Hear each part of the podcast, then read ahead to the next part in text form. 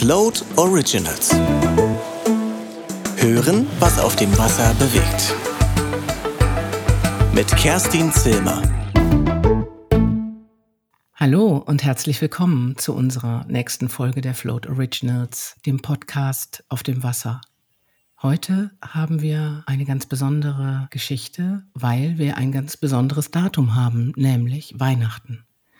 Und ich bin heute verbunden mit Mike Ulmschneider. Und Mike Ulmschneider sitzt gar nicht um die Ecke hier in Berlin im Prenzlauer Berg, sondern Mike ist in Cancun. Cancun liegt in Mexiko und von dort aus sprechen wir. Hallo Mike, herzlich willkommen. Hallo Kerstin. Ja, wie ist denn das Wetter gerade mal bei dir?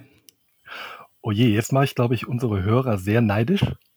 Ähm, ich glaube, wir haben im Moment 28 Grad, ist leicht bewölkt und ähm, ja, es hat schon seit gut einer Woche nicht mehr geregnet. Ja, das ist, glaube ich, hier in Berlin nicht ganz anders. Also außer, dass es 28 Grad hat. Hier ist es etwas kühler, aber auch hier regnet es nicht so wirklich viel. Mike, ähm, du bist ja ein Liveaboard, also jemand, der auf seinem Schiff lebt nämlich auf einer zwölf Meter langen catch-getakelten Stahljacht, die eigentlich für die Nordsee gebaut war, aber mit der du vor etwa zweieinhalb Jahren in die Karibik gesegelt bist. Und seitdem bist du jetzt dort in den Gefilden unterwegs, richtig?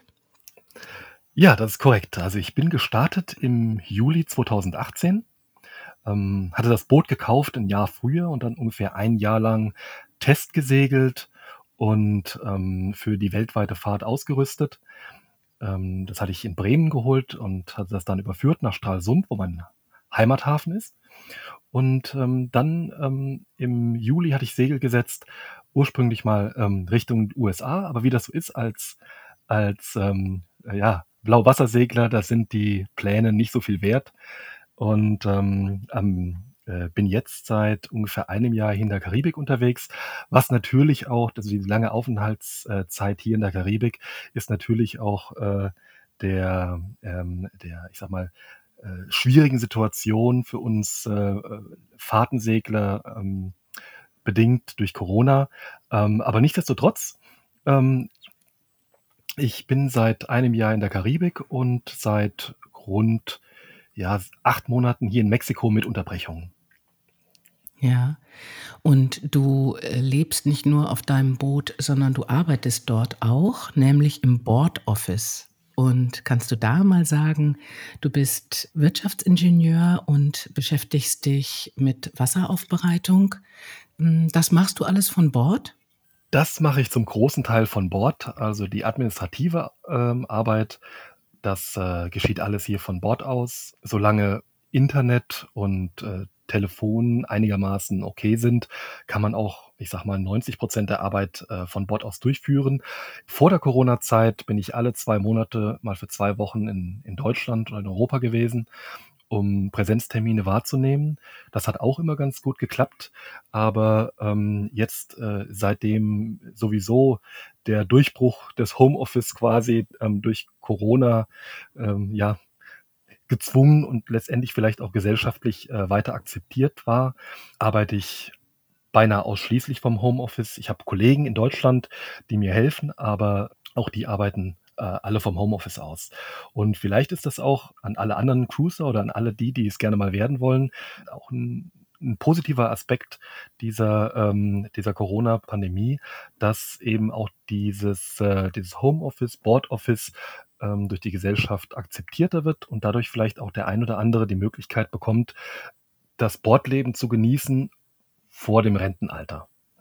Ja, das wollen wir hoffen. Das wäre ja ein positiver Effekt von Corona. Jetzt ist es so, dass du äh, nicht nur dich mit Wasseraufbereitung beschäftigst und segelst, sondern du bist auch Autor geworden. Nämlich äh, gefällt dir das Schreiben sehr gut und es gelingt dir auch sehr gut. Also du bist jetzt ja seit kurzem auch äh, Float-Autor geworden und äh, schreibst für uns deine Kurzgeschichten, aber nicht nur das, sondern du hast diese Kurzgeschichten zusammengefasst und wirst jetzt ein Buch daraus machen. Das ist richtig. Erstmal vielen Dank für das Kompliment.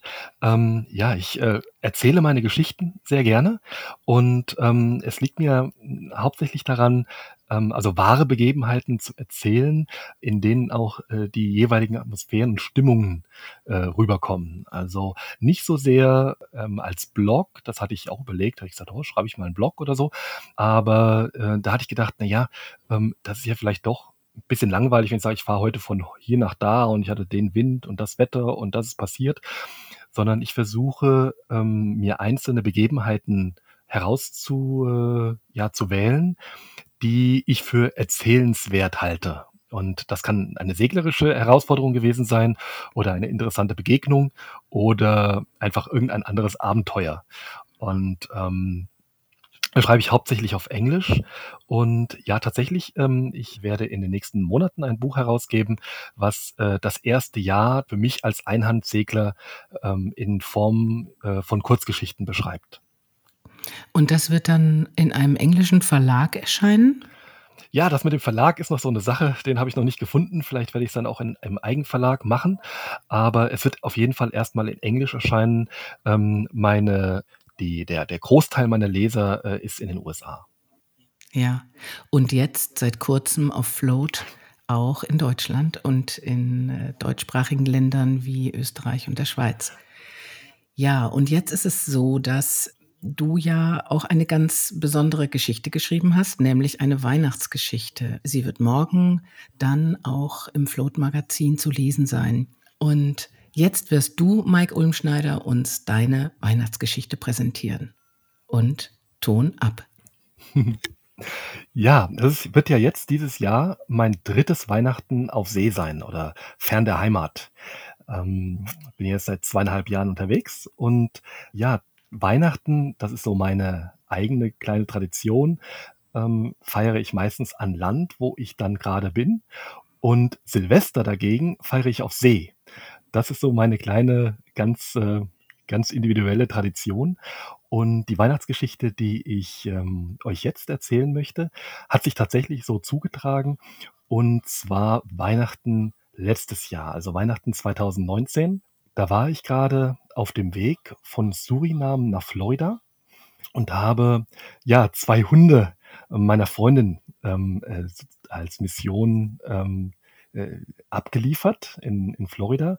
Und deswegen war ich unterwegs, zwar alleine, aber mit einer kleinen Verstärkung durch 2 kleine Beagles, ähm, die mit mir lange unterwegs waren und, ähm, die waren also, äh, Teil meiner Crew. Und, ähm, auf dem Weg, ähm, ja, von Südamerika nach, ähm, Florida war Great in Agua genau auf unserer Route. Und, ähm, das ist eigentlich eine Insel, das ist die südlichste Insel der Bahamas. Und das ist eine Insel, die so gar nicht dem Bild entspricht, was man vielleicht so von den Bahamas hat. Also endlose weiße Sandstrände, was ich, schwimmende Schweine und, ähm, viele Touristen. Great in Agua ist zwar eine der größten Inseln, ähm, von Bahamas, aber dort wird hauptsächlich Salz abgebaut. Morton's Salt Salt ist also ein großer nordamerikanischer, ähm, Hersteller von Speisesalz, baut dort in den, ähm, großen Salzlagunen industriell Salz ab. Und die Insel, so vom Äußeren, außer von den Temperaturen, hat mich immer mehr an, ähm an den Nordteil von, ähm, Hiddensee erinnert als an andere Inseln der Bahamas. Aber dort ist ein kleiner Hafen, ein winziger kleiner Hafen in Matthewtown. Und, ähm, in diesem kleinen Hafen habe ich, äh, Schutz gesucht vor dem aufziehenden Sturm, ähm, der sich da schon, äh, länger angedeutet hatte. Und ich war unterwegs von, ähm, Samana in der Dominikanischen Republik Richtung Florida. Das hatte ich ja schon mal gesagt. Und in den einschlägigen Kartenwerken war Matthewtown, der Hafen von Matthewtown, eigentlich gar nicht wirklich eingezeichnet als operativ.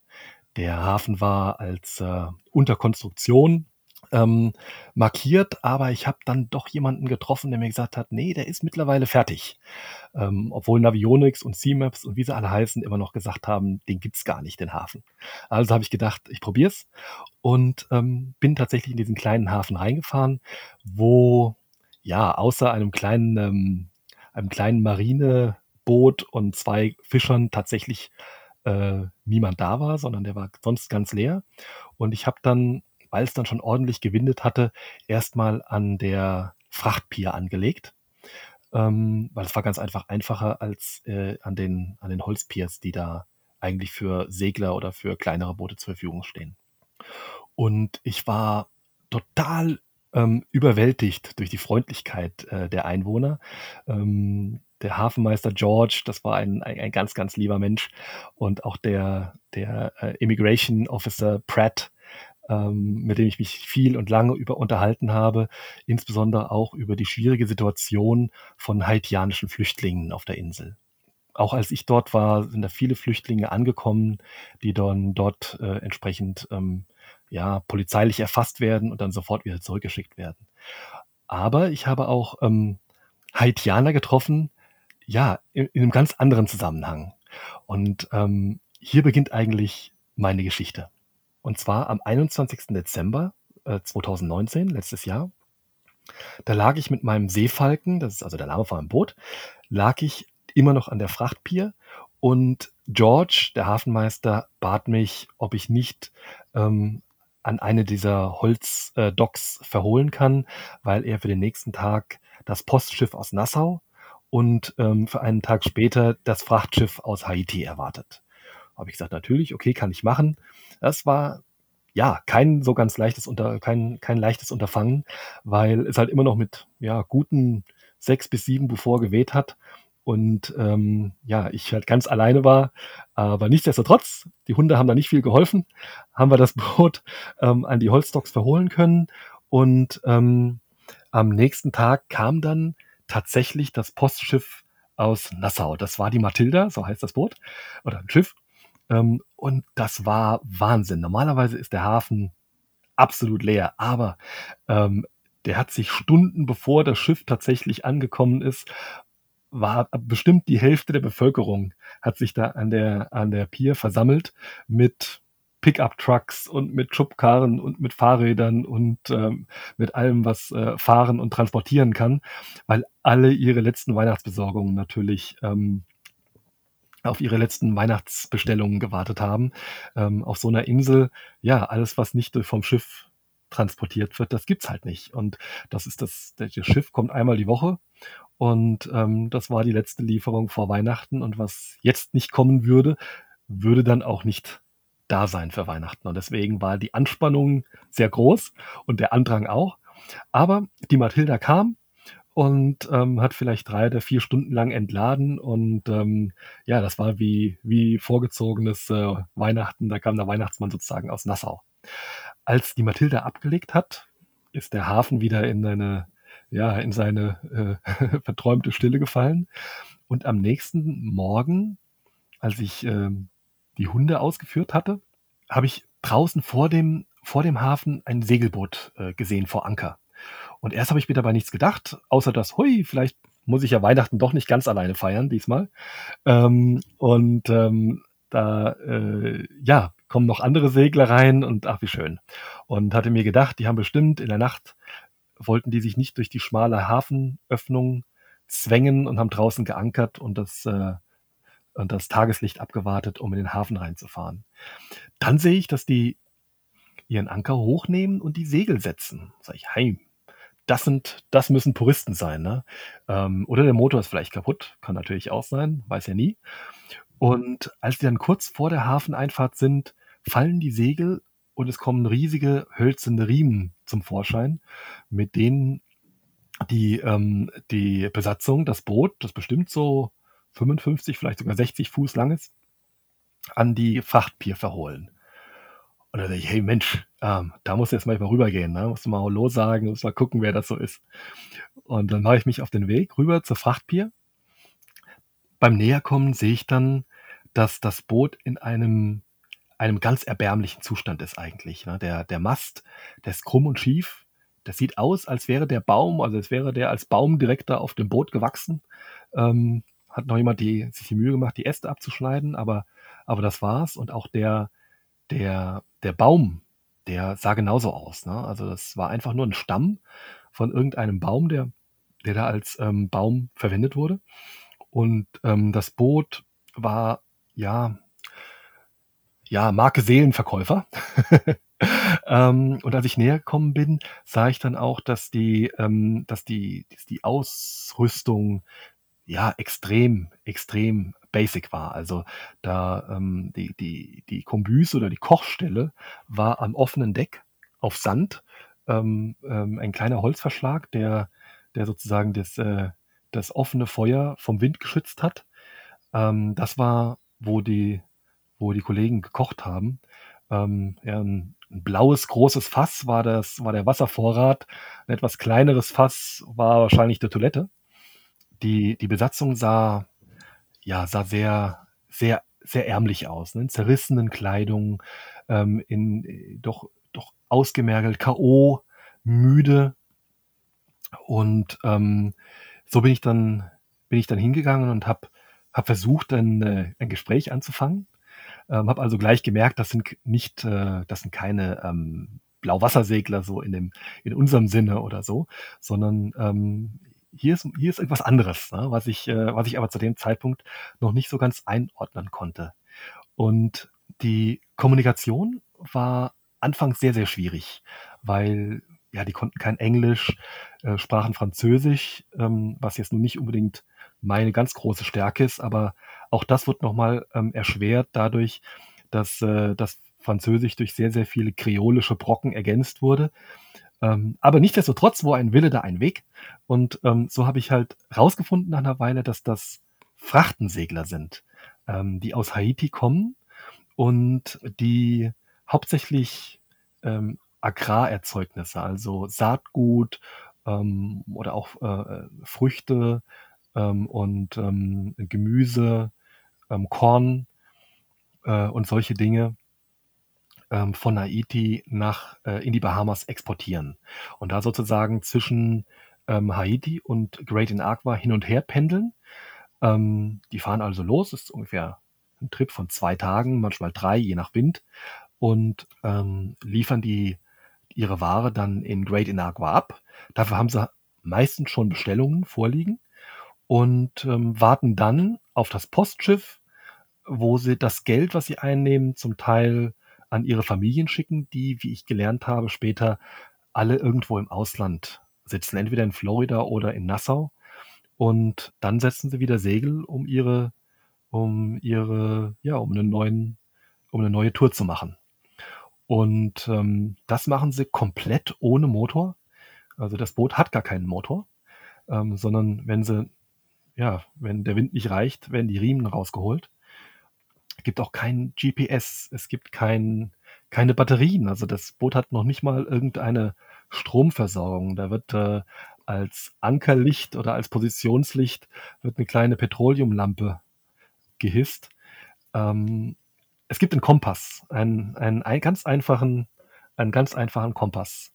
Sicherheitsausrüstung gibt es gar nicht. Es gibt keinen kein, kein Life Raft, also kein, kein Rettungsfloß, keine Schwimmwesten, ähm, nichts. Ähm, ohne, ohne dass ein sagen wir, europäischer Fahrtensegler äh, auch nur den Hafen verlassen würde. Also es war wirklich ein ganz, ganz einfaches ähm, Holzboot, und ähm, das hat mich schwer beeindruckt, muss ich sagen. Diese, diese Armut auf der einen Seite, auf der anderen Seite aber auch, ähm, ich hatte vorhin gesagt, die waren erschöpft und, und müde, aber doch irgendwie fröhlich und erleichtert und positiv.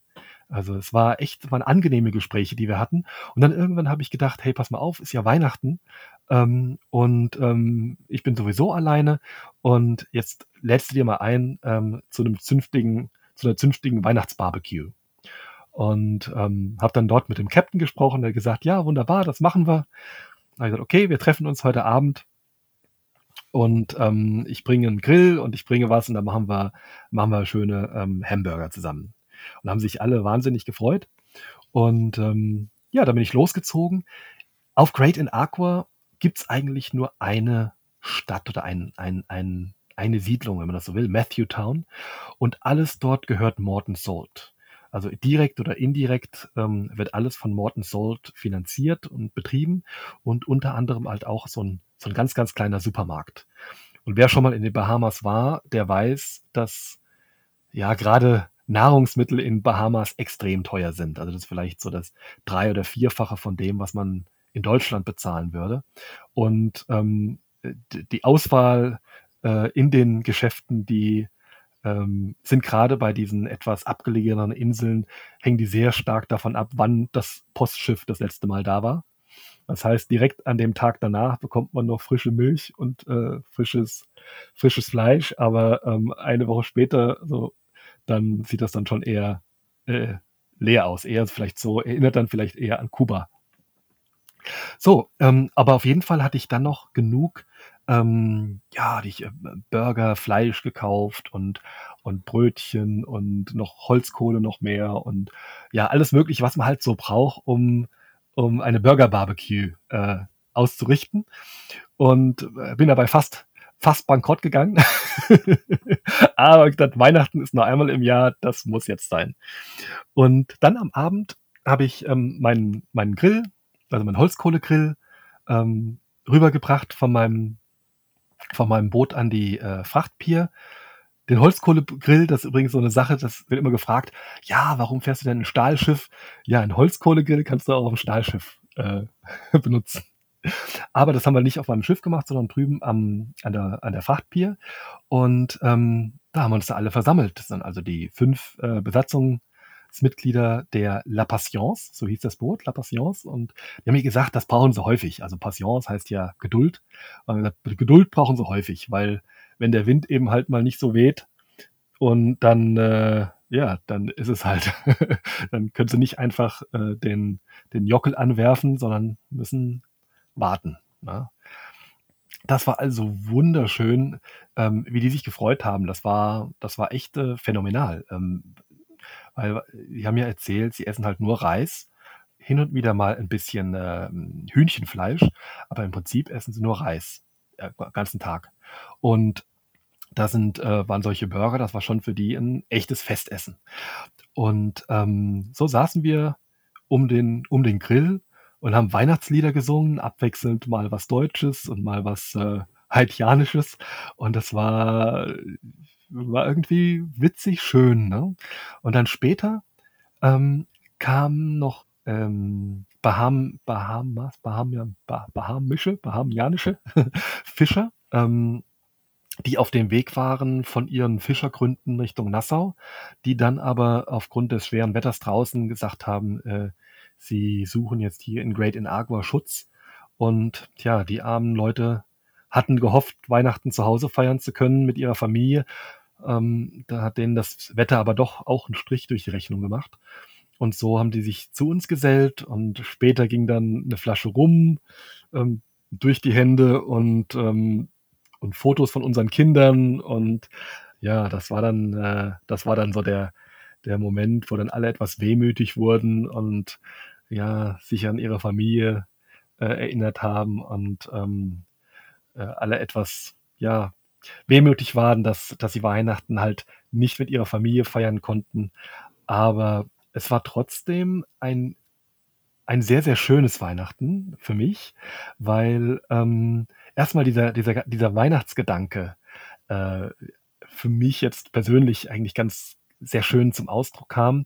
Ähm, normalerweise war für mich zu Hause immer Weihnachten ein, ein, wirklich ein Familienfest dann Silvester und Neujahr mit Freunden und so weiter, aber Weihnachten war wirklich immer im engsten Kreise der Familie. Und die letzten drei Jahre hatte ich Weihnachten immer ähm, mit komplett fremden Menschen gefeiert, was aber dem, äh, was das trotzdem, was es nicht entwertet hat, muss ich sagen. Natürlich vermisse ich meine Familie, meine Eltern und meine Kinder und so weiter, aber ähm, dieses Weihnachten feiern mit komplett fremden Menschen, ähm, die, die auch ihre ganz eigenen Geschichten haben, die auch äh, normalerweise Weihnachten vielleicht ganz anders feiern.